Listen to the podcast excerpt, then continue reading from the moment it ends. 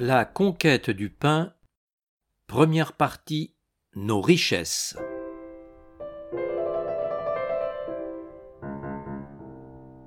Chapitre 1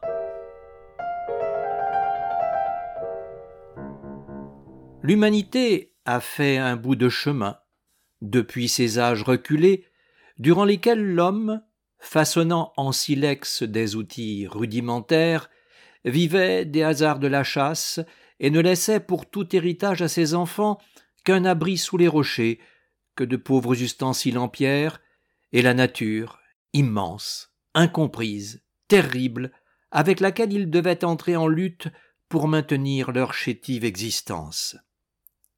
Pendant cette période troublée, qui a duré des milliers et des milliers d'années, le genre humain a cependant accumulé des trésors inouïs.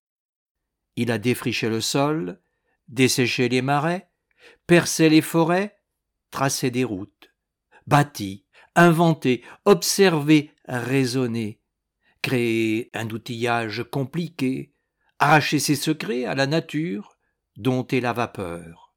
Si bien qu'à sa naissance, l'enfant de l'homme civilisé trouve aujourd'hui à son service tout un capital immense accumulé par ceux qui l'ont précédé et ce capital lui permet maintenant d'obtenir, rien que par son travail, combiné avec celui des autres, des richesses dépassant les rêves des Orientaux dans leur conte des mille et une nuits.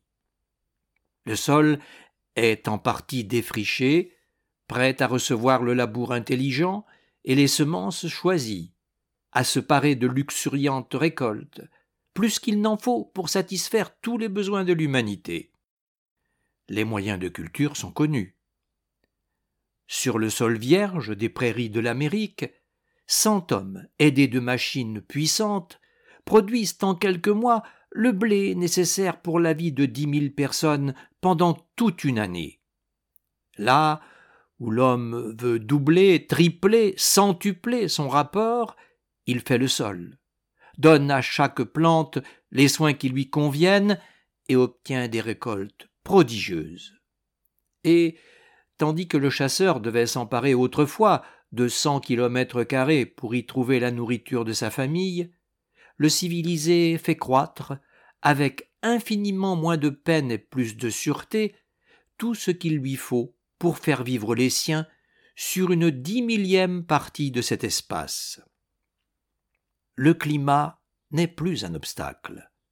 Quand le soleil manque, L'homme le remplace par la chaleur artificielle, en attendant qu'il fasse aussi la lumière, pour activer la végétation.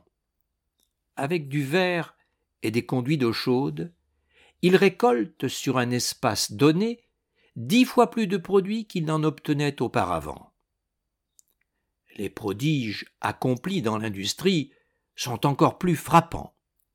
Avec ces êtres intelligents, les machines modernes, fruit de trois ou quatre générations d'inventeurs, la plupart inconnus.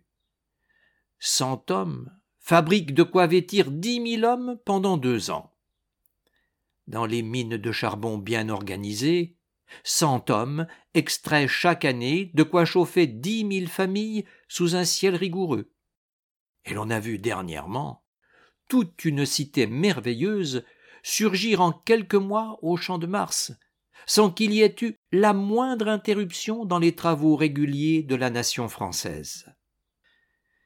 Et si, dans l'industrie comme dans l'agriculture, comme dans l'ensemble de notre organisation sociale, le labeur de nos ancêtres ne profite surtout qu'au très petit nombre, il n'en est pas moins certain que l'humanité pourrait déjà se donner une existence de richesse et de luxe rien qu'avec les serviteurs de fer et d'acier qu'elle possède.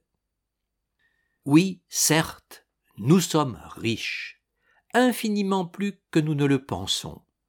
Riches par ce que nous possédons déjà, encore plus riches par ce que nous pouvons produire avec l'outillage actuel. Infiniment plus riches par ce que nous pourrions obtenir de notre sol, de nos manufactures, de notre science et de notre savoir technique s'ils étaient appliqués à procurer le bien-être de tous.